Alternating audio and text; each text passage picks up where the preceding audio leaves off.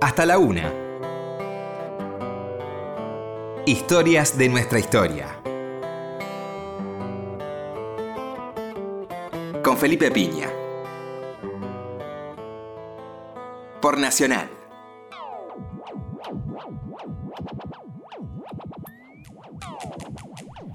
Hola, muy buenas noches, ¿cómo le va? Acá estamos nuevamente en Historia de nuestra historia. Bueno, estamos empezando el sábado 23 de marzo de 2019.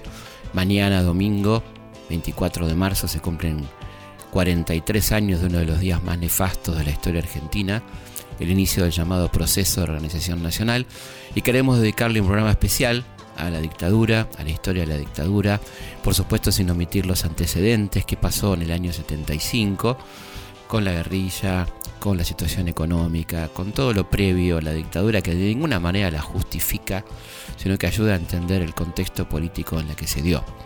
Así que bueno, empezamos ya, no se lo pierdan, va a ser un programa intenso, interesante, lleno de un poco de todo, el Mundial 78, bueno, todas las cosas que pasaban en el mundo en aquel contexto tan interesante y tan determinante de los años 70. Comenzamos entonces esta historia de nuestra historia, programa especial Dictadura Militar. Hasta la una. Historias de nuestra historia. Se comunica a la población que a partir de la fecha el país se encuentra bajo el control operacional de la Junta Militar se recomienda a todos los habitantes el estricto acatamiento a las disposiciones y directivas que emanen de autoridad militar, de seguridad o policial, así como extremar el cuidado en evitar acciones y actitudes individuales o de grupo que puedan exigir la intervención drástica del personal en operaciones. Firmado Jorge Rafael Videla, Teniente General, Comandante General del Ejército. Emilio Eduardo Macera, Almirante, Comandante General de la Armada. Orlando Ramón Agosti, Brigadier General, Comandante General de la Fuerza Aérea. Para empezar hemos elegido un tema permanente, un tema que va mucho más allá de los aniversarios, de las fechas concretas, que es eh, la dictadura militar desde el aspecto de la comunicación, de cómo fue comunicada la dictadura, cómo se preparó, cómo se transmitió la dictadura militar. Y hay un momento central del programa donde van a escuchar audios prácticamente inéditos de una conferencia de Jorge Rafael Videla en 1979, un año muy particular, como comentaremos después por qué eh, se conoce mucho un fragmento de esa conferencia, que es cuando Videla habla del desaparecido, pero esa conferencia fue muy larga y tenemos momentos realmente muy importantes, muy interesantes, cuando habla del peronismo, los derechos humanos en general, bueno, la economía, muchas cosas importantes que cuenta Videla en aquella conferencia de 1979 que vas a escuchar en este programa. Historias de nuestra historia. Por Nacional. Es imprescindible desde el punto de vista histórico para hablar de la dictadura comenzar hablando del año 75, el último año de la presidenta Isabel Martínez, heredera de Perón, un año muy convulsionado, un año complejo donde explota la economía, de alguna manera que venía resistiendo solamente por la presencia de Perón, los avatares producidos en Europa y en Estados Unidos con la crisis del petróleo que había llevado a esos países a, una inflación importante, un crecimiento de los gastos, porque el petróleo aumentó de pronto un 40% prácticamente y esto complicó las economías de los países centrales que siguiendo su costumbre inveterada trasladarían los efectos de la crisis a los países periféricos, es decir, nosotros, América Latina por ejemplo. Eso agrava las condiciones de vida en nuestros países, incrementa la ofensiva del imperialismo norteamericano contra América Latina y las cosas se complican. Y esto estalla ya en el gobierno de Isabel Perón y López Rega, eh, con el famoso Rodrigazo, que en realidad no es eh, el nombre que se le da a las medidas económicas, sino a la reacción popular. Es como una referencia al cordobazo, al rosariazo. El Rodrigazo es la reacción de los sindicatos y de la gente frente a las medidas impopulares lanzada por Rodrigo que estaba aplicando, esto no era otra cosa, en definitiva, que la aplicación del plan de ajuste del Fondo Monetario para la Argentina. El famoso Rodrigazo tiene que ver entonces con la reacción de todos los gremios una primera huelga general a un gobierno peronista en toda la historia y movilizaciones populares que van a determinar, entre otras cosas, la caída de este ministro Celestino Rodrigo y de el todopoderoso secretario de la presidencia y hombre fuerte de nuestro país, José López Rega. Eh, la gente suele olvidarse de que yo sigo siendo con mucho honor el secretario privado del general Perón y no hago más que facilitarle toda su tarea para evitarle problemas que se pudieran gestar con esta falta de información. Otra cuestión importante a recordar era la ofensiva de la guerrilla en aquel momento, una ofensiva claramente muy equivocada. Eh, no era momento de pasar a la ofensiva, sino más bien de mantener los cuadros y prepararse para la resistencia al golpe. Sin embargo, tanto el ERP como Montoneros lanzan acciones muy jugadas, muy audaces. El caso de Montoneros la toma, el intento de toma del cuartel de Formosa, el número 29, y en el caso del ERP, el intento de toma de Montechingolo, que son algo así como el inicio del fin de las grandes operaciones guerrilleras en nuestro país. Bueno, nosotros entendemos que la subversión un fenómeno que tiene una dimensión política, social, económica y también en alguna medida exige alguna respuesta militar. Entendemos que el gobierno que también lo entiende así el problema, le da al problema la dimensión que corresponde. Y en la medida que la respuesta militar sea requerida, a requerimiento de la nación, el ejército siempre va a dar la cuota de participación, de sacrificio que esto pueda significar como lucha, pero encuadrado dentro de una cosmovisión del fenómeno de subversión en la medida que este fenómeno requiere. De alguna manera estas acciones son el justificativo que va a tomar el, ejército para empezar a operar en todo el país. Lo ha hecho ya con la declaración del operativo Independencia en la provincia de Tucumán, donde el ejército comienza a operar directamente contra las fuerzas guerrilleras del ERP en la compañía de Monte en Tucumán y lo hará a nivel nacional por un decreto firmado por Italo Luder en un momento que la presidenta Isabel está de licencia, que trasladan esa autorización y ese pedido de operaciones a nivel nacional.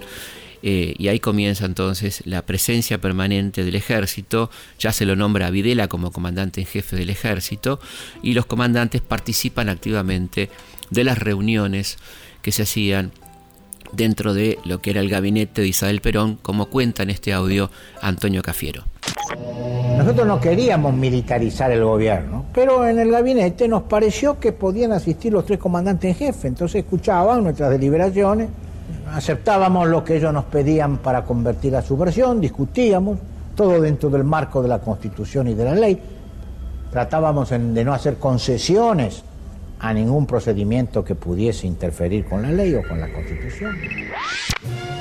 Seguramente la calificación más acertada del golpe de Estado de 1976 es la de golpe cívico-militar eclesiástico-judicial, ¿no? Pero para abreviar decimos golpe cívico-militar, pero está claro que mm, en esos cívicos, cuando decimos cívicos hay que identificar esencialmente al Poder Judicial y desde ya eh, a lo que era el aparato empresarial, el aparato empresarial nacional e internacional, que es la base social del golpe de Estado, son los planificadores de este golpe que de la mano de Jaime Perriot y otros empresarios se comenzaban a reunir en un departamento de la calle Ascuénaga, allá por 1974-75, planificar con tiempo quién iba a ser eh, el ministro de Economía, cuáles iban a ser las políticas que iban a ser claramente monetaristas, como las que se habían aplicado en Chile. Esto es atacar a la industria, promover la especulación financiera, volver al campo, es decir, una regresión social que ponía en primer plano a la oligarquía ganadera financiera de nuestro país. El Poder Judicial, en, sus componentes más altos, que eran siempre eh, pertenecientes a las oligarquías nativas, acompaña absolutamente el golpe, al igual que la cúpula eclesiástica. Y en este sentido es interesante desestimar el calificativo de complicidad. No fueron cómplices, sino que fueron parte activa del golpe de Estado, planificadores y ejecutores del golpe. Otra cosa es la complicidad. La iglesia poder, no estamos hablando de los héroes de la iglesia como eh, fue en su momento el padre Mujica, o como fue Angelelli, o los palotinos, o el monseñor Ponce de León, sino estamos hablando de la jerarquía que fue parte de ese golpe de Estado, que lo planificó, que lo avaló, que lo justificó, igual que los miembros de la Corte Suprema de Justicia, que como en 1930 y en 1955 avalaron jurídicamente el golpe de Estado. Ese conjunto que definimos como cívico-militar eh, es el que fue el responsable del golpe de Estado de 1976. Historias de nuestra historia, con Felipe Piña.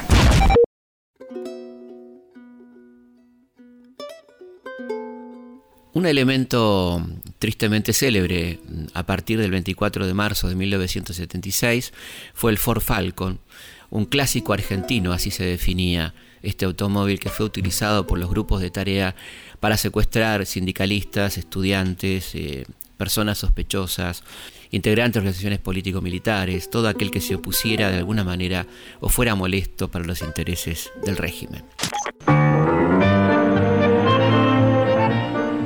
Cada día es una hoja en blanco que salimos a escribir con todo. Hay mucho que hacer.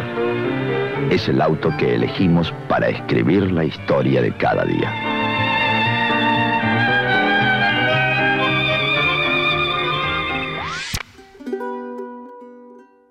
Decíamos al comienzo que lo importante aquí son claramente los documentos y tenemos varios documentos eh, muy importantes para escuchar durante el programa, entre ellos una propaganda de la dictadura que habla de cómo estaban las cosas antes de las llegadas de los muy, entre comillas, salvadores de la patria y cómo estaban las cosas en aquel proceso de reorganización nacional, como gustaban llamar a esta dictadura sanguinaria.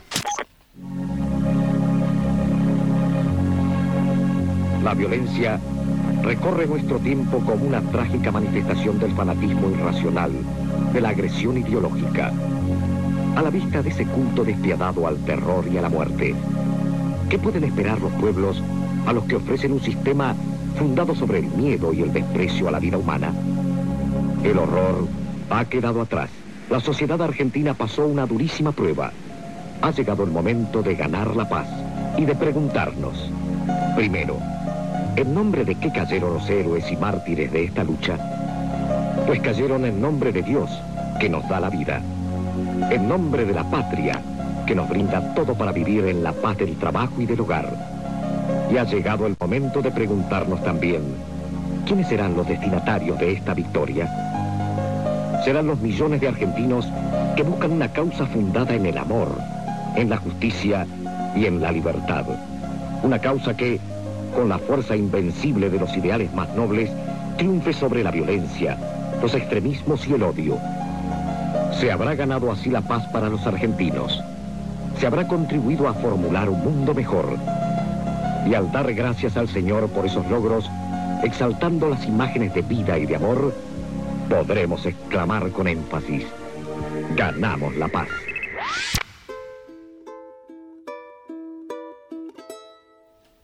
Uno de los documentos que hemos encontrado fue una conferencia que da Jorge Rafael Videla para un selecto auditorio en la Escuela Superior de Guerra, en el microcine de la Escuela Superior de Guerra, donde están convocados dueños de medios de prensa, editorialistas de los diarios más importantes de Buenos Aires y del interior del país, grandes empresarios que acompañaban al gobierno militar, y Videla les decía estas cosas en torno a la guerra que según él estaban llevando adelante contra la subversión. Escuchen por favor con atención el final de este audio que no tiene desperdicio. Señores, tengan ustedes la más absoluta seguridad y ruego que por intermedio de ustedes lo transmitan a quienes forman opinión a través de ustedes, es decisión irrevocable de las autoridades militares en este caso y las políticas también, hemos prometido a la nación combatir la subversión hasta su aniquilamiento. Y hemos dicho que estamos muy próximos a acariciar con la mano la victoria militar. Pero hemos prometido a la nación ganar la paz, que no es negociar la paz, es ganar la paz para ofrecer al pueblo argentino una paz que merezca ser vivida, como la merece el pueblo argentino. Y esa paz es palabra de militar que la hemos de obtener. Señores, les pido perdones por esta emotividad, pero es producto de las circunstancias. Bueno, como ven ustedes, Videla tenía emoción también y entraba en estado de emotividad aunque su emotividad era una emotividad muy particular, por cierto, ¿no? Su emotividad no tenía que ver con conmoverse con un niño, con la risa de un niño, o con algún anciano, con alguna flor, ¿no? Sino su emotividad tenía que ver con la guerra, con enfrentar al enemigo, con estas cosas que lo, emocionaban, como dice él, se emocionaba con esas cosas, ciertamente, ¿no? Sería incomprensible la dictadura sin su plan económico, que fue anunciado un 2 de abril de 1976, eh, donde José Alfredo Martínez Dios, el hombre elegido por los militares y el hombre que elige a los militares, porque acá una mutua elección para dar el golpe, anuncia el plan económico que nos va a regir durante siete años. Esa política es importante que recuerdes, ¿no? Esa política tenía que ver con el monetarismo. El monetarismo es una doctrina que había impulsado Milton Friedman, un economista norteamericano de la Escuela de Chicago que hablaba de la renta financiera como la central eh, despreciaba la industria en los países periféricos, no, necesariamente en los Estados Unidos, y planteaba la vuelta a los commodities, a, la, vuelta al campo para los países como los nuestros. ¿no? Pero esencialmente se privilegiaba la renta financiera y la especulación en un momento donde estaban los petrodólares, estos dólares que provenían del petróleo y había posibilidades de endeudarse eh, sospechosamente a bajo costo. ¿no? El impulso de la deuda para estos países, que fue una política global, todos los, países de América Latina se endeudan a tasas primeramente bajas, que luego serán absolutamente leoninas y extorsivas. Una verdadera trampa que por supuesto los tomadores de deuda, los Videla, los Martínez de Oz sabían perfectamente en lo que nos estaban metiendo, ¿no? Pero como ellos no lo iban a pagar, evidentemente no se hacían ningún problema. Este plan económico requería el disciplinamiento de la mano de obra porque era absolutamente impopular y quizá valga la pena que recordemos juntos que en 1862, cuando el general Mitre este, unifica a la Argentina después de Pavón, lanza el proceso de organización nacional, eh, un modelo basado en la presión militar, en la represión militar a los pueblos del interior que se resistían a aceptar el modelo del puerto. Así que ese modelo, el modelo agroexportador, el modelo del 80, eh, que va a triunfar finalmente en el 80, se impuso también a sangre y fuego. Por eso quizá hay una coherencia en este proceso de reorganización nacional que impone a sangre y fuego, con tortura, con asesinatos, con violaciones, eh, este modelo absolutamente impopular que jamás hubiera podido ser votado en las urnas. Eh, y bueno, así que esta es un poco la, cuestión de, la aplicación del terror, que no es una cuestión de sadismo simplemente, que también la hubo, sino para aplicar un método de terror que baje el alto nivel de movilización que tenía el pueblo trabajador en Argentina, cosa que no van a lograr del todo porque hubo una notable y heroica resistencia obrera en nuestro país, cosa que se cuenta muy poco, quizá porque la historia la escriben básicamente autores de clase media, y no recuerden la heroica resistencia de los trabajadores en situaciones increíblemente desfavorables, teniendo en cuenta además que un trabajador mm, de los sectores populares no tiene la red de contención económica que podía tener un militante de clase media que se podía exiliar a Europa, que podía tener una segunda o tercera casa donde escapar. Eran muy fáciles de capturar, más, este, más endebles, eh, más débiles a la hora de la persecución los militantes obreros y ahí apuntó eh, fundamentalmente la masacre. ¿no? Los principales buscados y capturados fueron militantes obreros, dirigentes sindicales, de comisiones internas. Lo que ocurrió el mismo 24 de marzo, ¿no? por ejemplo, con René Salamanca y con otros dirigentes. Eh, es interesante recordarlo porque en las obras académicas generalmente hay una ausencia de la mención de la heroica resistencia al movimiento obrero que entre 1976 y 1978 solamente eh, lanzaron 200 paros parciales, este, movilizaciones, eh, acciones de resistencia contra la dictadura militar de Videla.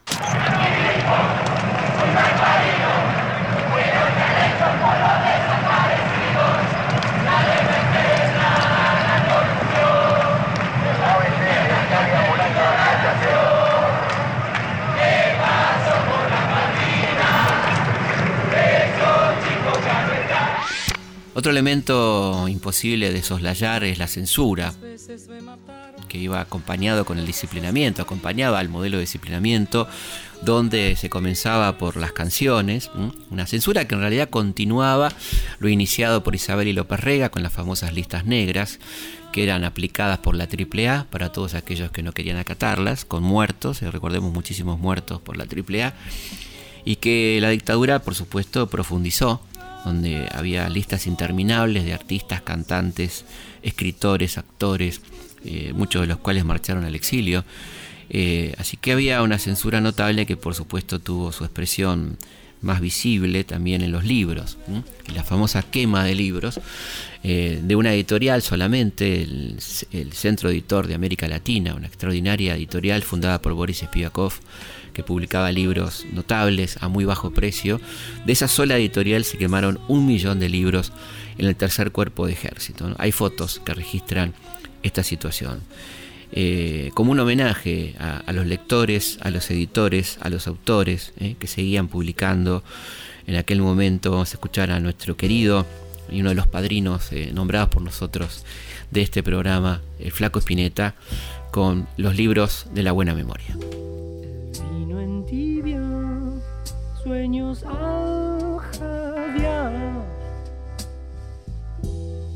desde su boca de verdeado dulzor. Y entre los libros de la buena memoria se queda oyendo como un ciego frente al mar. Mi voz le llegará mi boca también.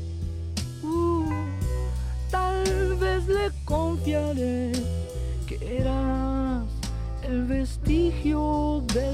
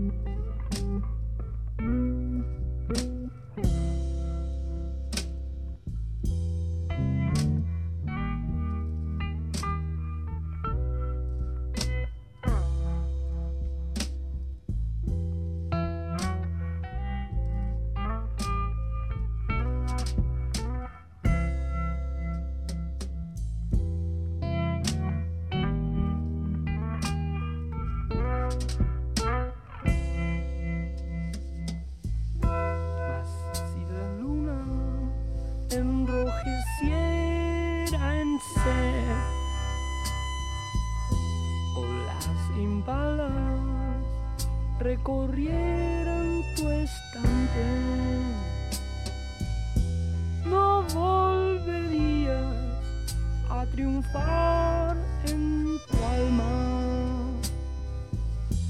Yo sé que harías largos viajes por llegar.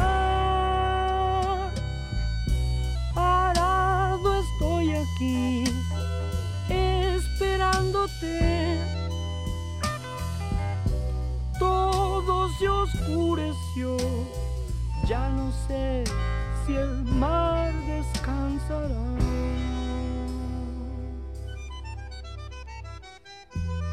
Este tema que escuchábamos recién, impresionante, hermoso, del queridísimo flaco Luis Alberto Spinetta, pertenece al Jardín de los Presentes, el tercer y último álbum de estudio de la banda Invisible en este, este cuarteto integrado por Luis Alberto Spinetta, Machi Rufino, Pomo Lorenzo y Tomás Gubich. Eh, bueno, un disco imprescindible de aquel momento y ya el título lo dice todo, ¿no? Los libros de la buena memoria. Mientras tanto, Charlie estaba con su máquina de hacer pájaros y Nito Mestre, ya separados hacía tiempo, desde 1975, eh, sui generis. Nito Mestre estaba con su hermoso grupo, eh, Los Desconocidos de Siempre. Este, en eso andaba el rock nacional por aquel momento, que trataba de resistir ¿eh? los embates de la censura, el silencio ¿no? de sus canciones en las radios, ¿eh? silenciadas. Y pasaban otras cosas también en la Argentina de 1976, como por ejemplo nada más y nada menos que el debut de Diego Maradona en primera, ¿eh? la triste muerte del querido Ringo Bonavena ahí en Reno, Nevada, en un prostíbulo, y la gloria de Guillermo Vilas, ¿eh? que estaba empezando a, darle a los argentinos el gusto por el tenis, toda una revolución en cuanto a la incorporación de un deporte de élite que se iba tornando cada vez más popular. Vamos a una pausa y seguimos aquí en Historia de nuestra historia, hablando del 24 de marzo de 1976. Hasta la una. Historias de nuestra historia. Estás en Historias de nuestra historia. Historias de nuestra historia. Con Felipe Piña. Por la radio de todos. Seguimos en Historias de nuestra historia, hablando del 24 de marzo de 1976. Otras noticias interesantes de 1976, un poco de contexto, ¿no? El, el torneo metropolitano lo ganó Boca Juniors, el torneo nacional también Boca, en 1976, buen año para Boca. Se estrenaba una gran película a comienzos de 1976, Taxi Driver, de Martín Scorsese, con un inolvidable Robert De Niro. Robert De Niro, en Martin Scorsese's Taxi Driver. Y en a nivel local una película, podríamos decir, surrealista de Leonardo Fabio, una película de visión, creo yo, obligatoria para el que le gusta el cine, Soñar, Soñar. Una película que ustedes recordarán, ¿no? Los cinéfilos y los no tanto, eh, bueno, podrán ver ahí a Monzón Corruleros, este, a Gianfranco Pagliaro, que era su compañero, esas andanzas de dos buscavidas en aquella Argentina de 1975, porque en ese año fue filmada y estrenada poco antes de que se produzca el golpe militar del 76. Un hecho muy importante para la historia de la música, se forma la banda irlandesa YouTube.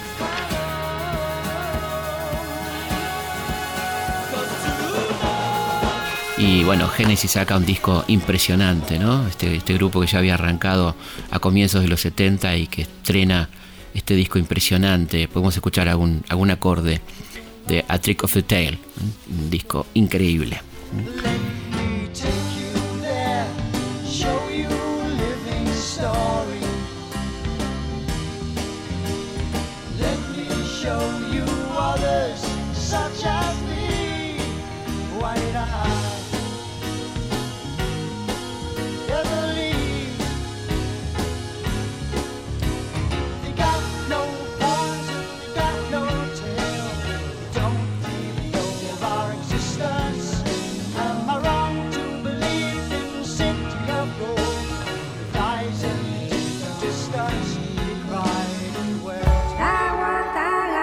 Estás en Historias de nuestra historia.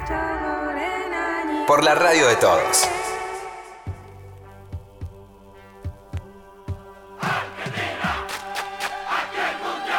Un hecho incontrastable también de, aquella dictadura inevitable ¿no? de, mencionar fue el Mundial 78, un mundial que ratifica en su momento José López Rega, gran promotor de este mundial, y eh, obviamente uno de los primeros decretos de la Junta Militar es ratificar la sede argentina, Argentina como sede del Mundial 78, que soñaban instrumentar políticamente, cosa que hicieron con bastante éxito.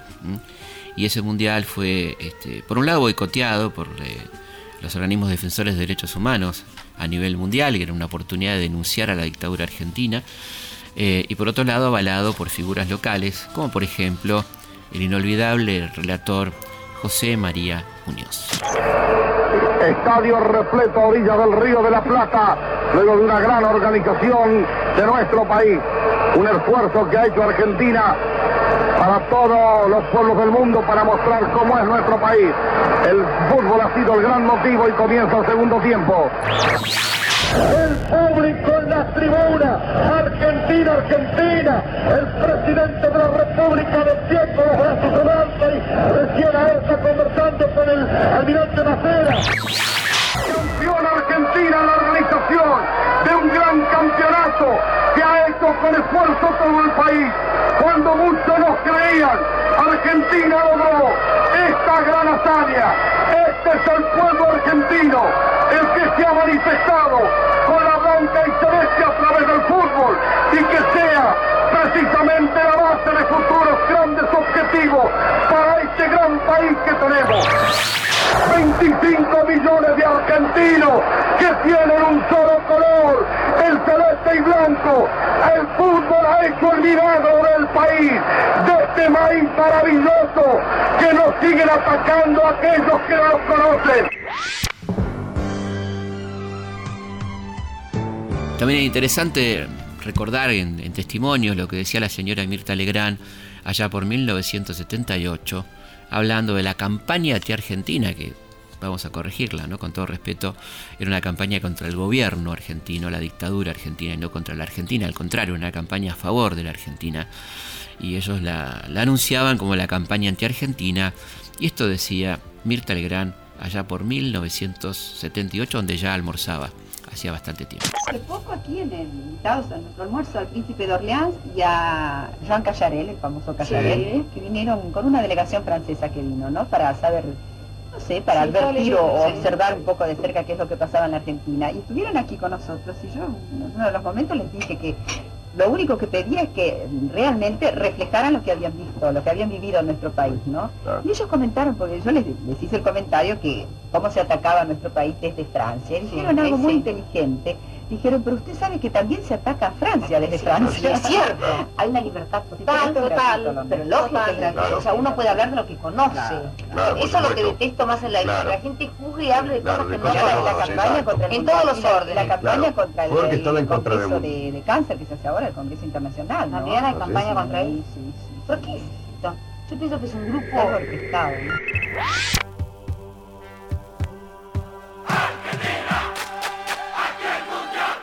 El Mundial también fue una oportunidad para visualizar la lucha de las madres. Eh, los equipos de la televisión holandesa y francesa fueron a la Plaza de Mayo y obtuvieron testimonios directos de las víctimas del terror.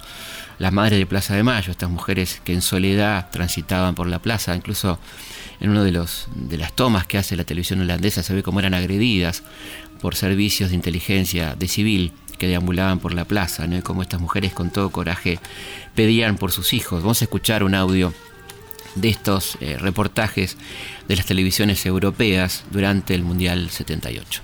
No nos dicen a nosotros si están vivos, si están muertos. ¿Por qué no nos dicen? Si le buscamos eso nada más. Que nos, que nos respondan nada más, después nos retiramos. Lo que el gobierno diga no, no es que dice mentira, miente, miente. Hace dos años que estamos así. Mi hija estaba embarazada de cinco meses cuando se la llevaron. Mi nieto tiene que haber nacido en agosto del año pasado. Hasta ahora no he podido saber nada de él. Nosotros solamente queremos saber dónde están nuestros hijos, vivos o muertos. Angustia porque no sabemos si están enfermos, si tienen frío, si tienen hambre. No sabemos nada. Y desesperación, Señor, porque ya no sabemos a quién recurrir. Consulados, consulados, embajadas, ministerios, iglesias. Todas partes se nos han cerrado, todas partes se nos han cerrado las puertas. Por eso les rogamos a ustedes, les rogamos a ustedes, son nuestra última esperanza. Por favor, ayúdennos, ayúdennos, por favor, son nuestra última esperanza. Una de las formas que tuvo la dictadura de obtener el apoyo muy masivo de la clase media durante su gestión fue el, el atar el dólar a una tablita, una tablita que mantenía un precio constante del dólar mientras la inflación era galopante, lo cual permitía hacer extraordinarios negocios. Un peso sobrevaluado extraordinariamente hacía que la gente tuviera la ilusión de viajar al exterior eh, y comprar a precios muy baratos productos importados. Esto se ve extraordinariamente reflejado en la película Plata Dulce de Héctor Olivera y Fernando Ayala. Y vamos a escuchar un fragmento pequeño de un diálogo de la película Plata Dulce. Bonifati, Carlos, Teodoro, te propongo que nos asociemos. ¿Vos querés asociarme a mí en tus negocios? No, no, por el momento es al revés. Yo quiero asociarme en los tuyos. Que te volviste loco, Artés, yo tengo una fabriquita mugrienta que apenas da para el morfi. No, no, no. Yo no pienso fabricar nada. Lo que nosotros necesitamos es un galpón. Es decir, un galpón con las paredes, el espacio. Una sociedad de hecho, temporaria. ¿Cómo temporaria? ¿Y después? ¿Disolvemos la sociedad? Es simple. Yo aporto el capital y una vez que disolvemos, vos compras mi parte y listo. ¿Con qué plata? Con la mía.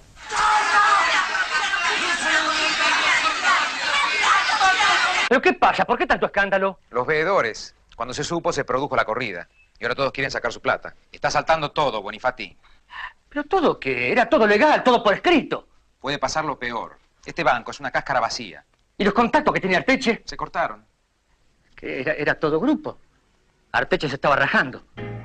¡Arteche y la puta madre que te parió! Hola, ¿cómo estás? ¿Qué haces? ¿Cómo estás? Muy bien. Mira la cara que tenés. Estás flaco, viejo. ¿Cómo nos cagaste a todos? eh? A tu propia familia. La guita de la guita. Cash, cash. Hacé todo el líquido que podás. Pero digo yo, ¿por qué te adivinaste que todo podía ser una trampa? Mira. ¿Cómo va a llover? Vos no querías hacer todo líquido. Ahí tenés líquido. Cortala, Rubén. Viniste nada más que a verduguearme. No, hablo en serio. ¿Sabés cómo le viene esta lluvia al campo? ¿Vos tenés campo? No. Pero está el país. La cosecha, viejo. Con una buena cosecha nos salvamos todo. No hay nada que hacerle. ¿eh? Dios es argentino. En 1979 viene a nuestro país la Comisión Interamericana de Derechos Humanos. El gobierno lanza una ofensiva mediática para contestar a esta presencia eh, muy importante de eh, delegados de toda América, mandados por la OEA, para este, revisar qué estaba pasando con los derechos humanos en Argentina. Constatan eh, gravemente la situación en cárceles, en campos de concentración. Se llega un primer informe de 5.000 desaparecidos en 1979. Y el gobierno, eh, como decíamos, se preocupa mucho a nivel mediático para contrarrestar esta presencia que lo irrita, lo molesta y lo deja muy mal parado a nivel mundial. Una de las operaciones eh, mediáticas que hace el gobierno es la campaña Los argentinos somos derechos humanos, que la aplica sobre todo durante el Mundial de Japón, donde aquel glorioso equipo de jovencitos, el seleccionado juvenil, con Maradona, con el Pelado Díaz, Ramón Díaz, un equipo increíble, obtienen la copa, este, un triunfo absolutamente limpio que nadie objeta, no hay que mezclar la, la calidad deportiva de aquel, ej- de aquel equipo dirigido por Menotti eh, a la utilización política que se hizo de eso en nuestro país. Da la orden el juez. Va Maradona. Atención, tomó carrera, tiró. Este Mundial de Japón, que nos hacía madrugar a todos para ver los partidos por la diferencia horaria, coincidió con la llegada de la comisión de la OEA y se formaban largas colas en la Avenida de Mayo, en la sede de la OEA, de familiares, de madres, de hermanos, de amigos, de desaparecidos. Justamente en ese año, ese año de ofensiva este, de la dictadura, el general Videla da una conferencia de prensa vestido de civil, donde responderá a periodistas, la mayoría complacientes, con una- alguna honrosa excepción que vamos a mencionar, eh, hablando de los temas que le parecían prioritarios. Uno de ellos fue el peronismo. Vamos a escuchar a Videla hablando del peronismo. En ocasión de su viaje a Japón, usted dijo que si el Partido Peronista se organiza como un partido político con responsabilidad ciudadana, tendrá cabida como cualquier otro partido en tanto adecue sus hombres y sus ideas a un régimen de democracia plena. ¿Usted cree que un partido basado en el culto a la personalidad y por lo tanto esencialmente antidemocrático tiene derecho eh, a participar realmente en un sistema democrático? Usted dio la respuesta. Si se mantiene esa tesitura de un culto a la personalidad, de un culto a la demagogia, no es justamente un partido organizado responsablemente para vivir en democracia. Puede que, creo que usted lo tiene textual, esa manifestación mía, puede que yo haya hablado que el partido peronista puede incorporarse como tal a una sociedad democrática donde el partido político es una célula vital, ¿verdad? Si por tal entendemos, tal cual estaba, tal cual estaba concebido, tal cual estaba mm, pensado y tal cual vivía, evidentemente no tendría cabida. Los hombres que lo componen, en tanto cambien sus ideas y adecúen sus estructuras a un régimen democrático, donde el representante es elegido democráticamente, donde no hay un culto a la demagogia ni al personalismo, dejaría tal vez de ser el peronismo cristalizado que hemos conocido. En ese caso, tiene cabida. Muy interesante ver cómo Videla habla del peronismo como un movimiento autoritario, ¿no es cierto? Tan, más que Videla hablando de autoritarismo, cosa que ratifica en este segundo tramo interesantísimo cuando se le pregunta si los partidos pueden integrarse al proceso, ¿no? Un, periodista que le facilita la palabra Videla, como siempre hay, le dice qué pasaría si los grupos políticos se quieren integrar, colaborar con la dictadura que él llama proceso, ¿no? ¿Cómo, ¿Cómo sería esa integración? Del ciudadano común también, que es otra frase muy interesante, entendiendo al ciudadano común como un personaje despolitizado, ¿no? Como lo sueña la derecha acá y en el mundo, ¿no? Vamos a ver qué responde Videla sobre esta cuestión. Señor presidente, el gobierno ha manifestado hasta ahora algunos puntos de fondo sobre diversos aspectos de la vida nacional. Por ejemplo, en materia de partidos políticos ha señalado la conveniencia del remozamiento de las ideas y de los dirigentes. En materia sindical acaba de sancionar una nueva ley y en materia económica ha hablado e insiste en la subsidiariedad del Estado. Yo quisiera preguntarle si aquellas fuerzas políticas que estén en contra de puntos claves como los que acabo de mencionar quedarían fuera de la convergencia cívico-militar? Mire, ser mucho análisis le digo que sí. No digo que queden fuera del proceso. Quedarían fuera de esta convergencia porque se colocarían en los extremos, en alguna suerte, por ejemplo, de estatismo, de totalitarismo y algunos tantos defectos que no tendrían cabida dentro de una amplia corriente de opinión que surge justamente de esa convergencia sobre objetivos que están definidos.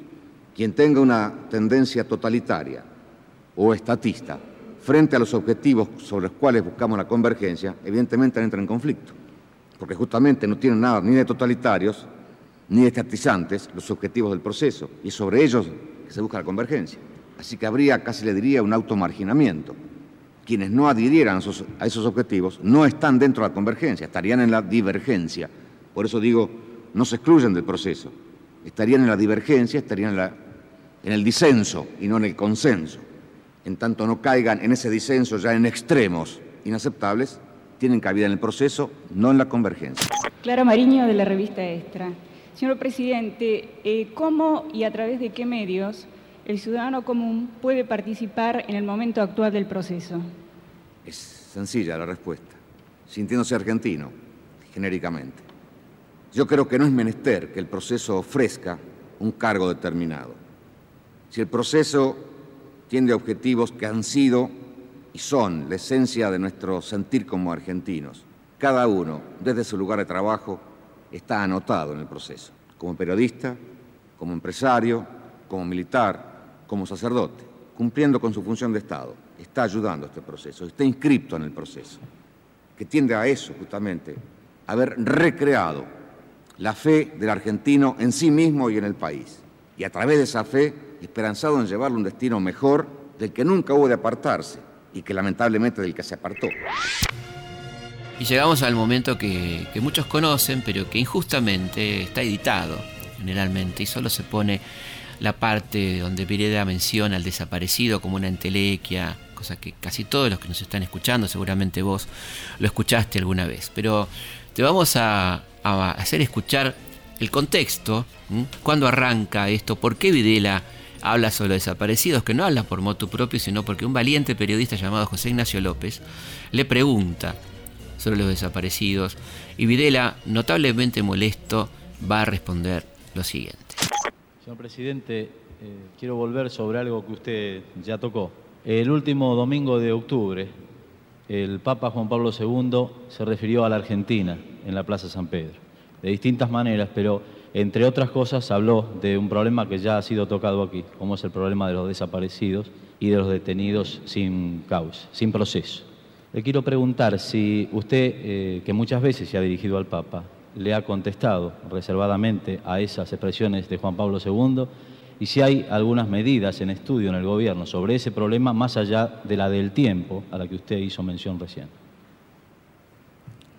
Por de pronto el Papa cuando habla en esa circunstancia, habla al mundo, no le habló a la Argentina, y habla en su condición de pastor, y habla ejerciendo más que un derecho, una obligación que tiene por ser cabeza de una iglesia que hace del amor el eje en el cual gira su creencia, que es justamente el amor al prójimo fundado en la dignidad del hombre, no tiene otra forma más que decir que hay que preservar la dignidad del hombre. De no haberlo dicho, en esa u otra circunstancia, yo diría que hasta falta su deber de Estado.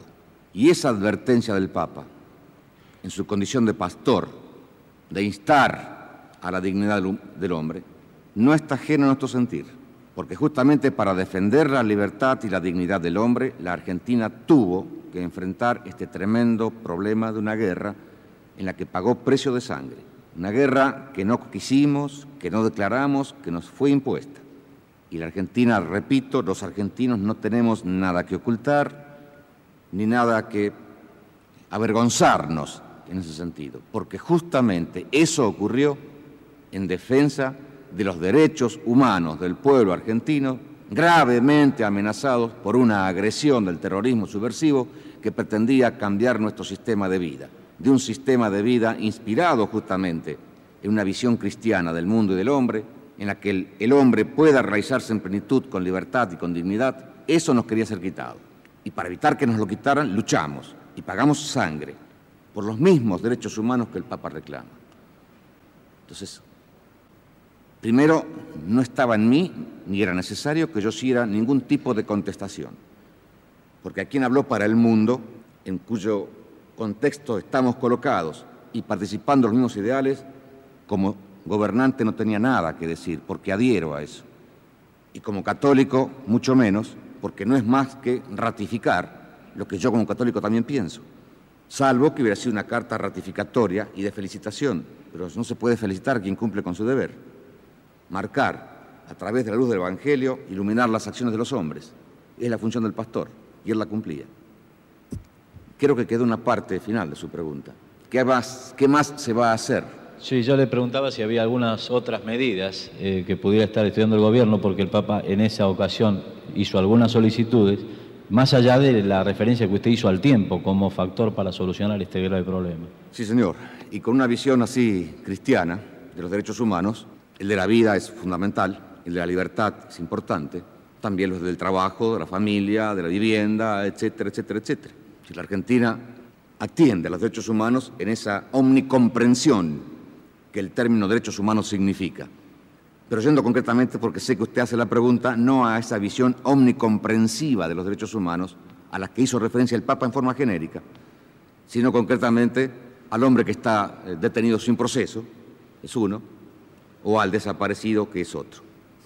Frente al desaparecido, en tanto esté como tal, es una incógnita el desaparecido. Si el hombre apareciera, bueno, tendrá un tratamiento X. Y si la desaparición se convirtiera en certeza de su fallecimiento, tiene un tratamiento Z. Pero mientras sea desaparecido, no, puede tener ningún tratamiento especial. Es una incógnita, es un desaparecido. No tiene entidad, no está, ni muerto ni vivo, está desaparecido. Frente a eso, frente a lo cual no podemos hacer nada, atendemos sí a la consecuencia palpitante, viva de esa desaparición, es el familiar. Y a ese sí tratamos de cubrirlo. En la medida de lo posible, no tenemos más que eso que se ha hecho. Y si se nos ocurriera alguna idea mejor, la aplicaríamos. Por ahora no es más que eso. Con respecto al detenido, de cada caso en forma particular, se van produciendo modificaciones en el grado de detención, que va desde la simple libertad, la opción para que pueda salir del país conforme al artículo 23 de la Constitución, la modificación de su detención en un lugar determinado por una detención domiciliaria, el pasaje directamente a la justicia para que con pruebas fehacientes pueda tratar y hacer el debido proceso y el mantenimiento de algún cupo de personas que pese al no tener proceso, a nuestro juicio, no pueden vivir de libertad, porque no merecen vivir en libertad. Eso es materia de un permanente seguimiento y son entre las cosas que el gobierno hace frente a esos problemas concretos que usted cita. Bueno, lo que sigue es historia conocida, vendrá la crisis absoluta económica, el estallido de la tablita, la crisis del programa de Martínez Dios, la devaluación, eh, el malestar económico producto de la crisis, la plata dulce parece ponerse amarga de pronto, eh, manotazos de ahogado como la guerra de Malvinas, de la que nos ocuparemos en un programa especial muy pronto, y finalmente la salida de este gobierno militar, de esta dictadura derrotada en las islas del Atlántico Sur y derrotada políticamente también, que tiene que llamar a elecciones. Y es en este contexto que preparando la salida y tratando de ocultar o destruir la ropa sucia, dicta una ley de automistía, una vergonzosa ley de automistía, y para eso emite un documento final de que escucharemos algunos fragmentos. Esta síntesis histórica de un doloroso pasado todavía cercano quiere ser un mensaje de fe y reconocimiento a la lucha por la libertad, por la justicia y por el derecho a la vida. La posibilidad de que personas consideradas desaparecidas pudieran encontrarse sepultadas como no identificadas, ha sido siempre una de las principales hipótesis aceptadas por el gobierno.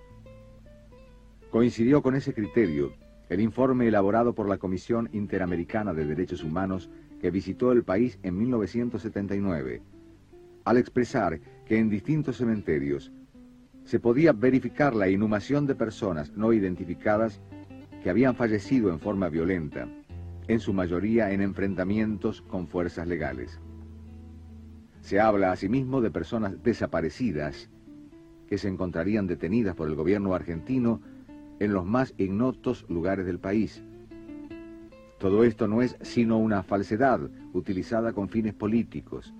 Ni hay en los establecimientos carcelarios personas detenidas clandestinamente.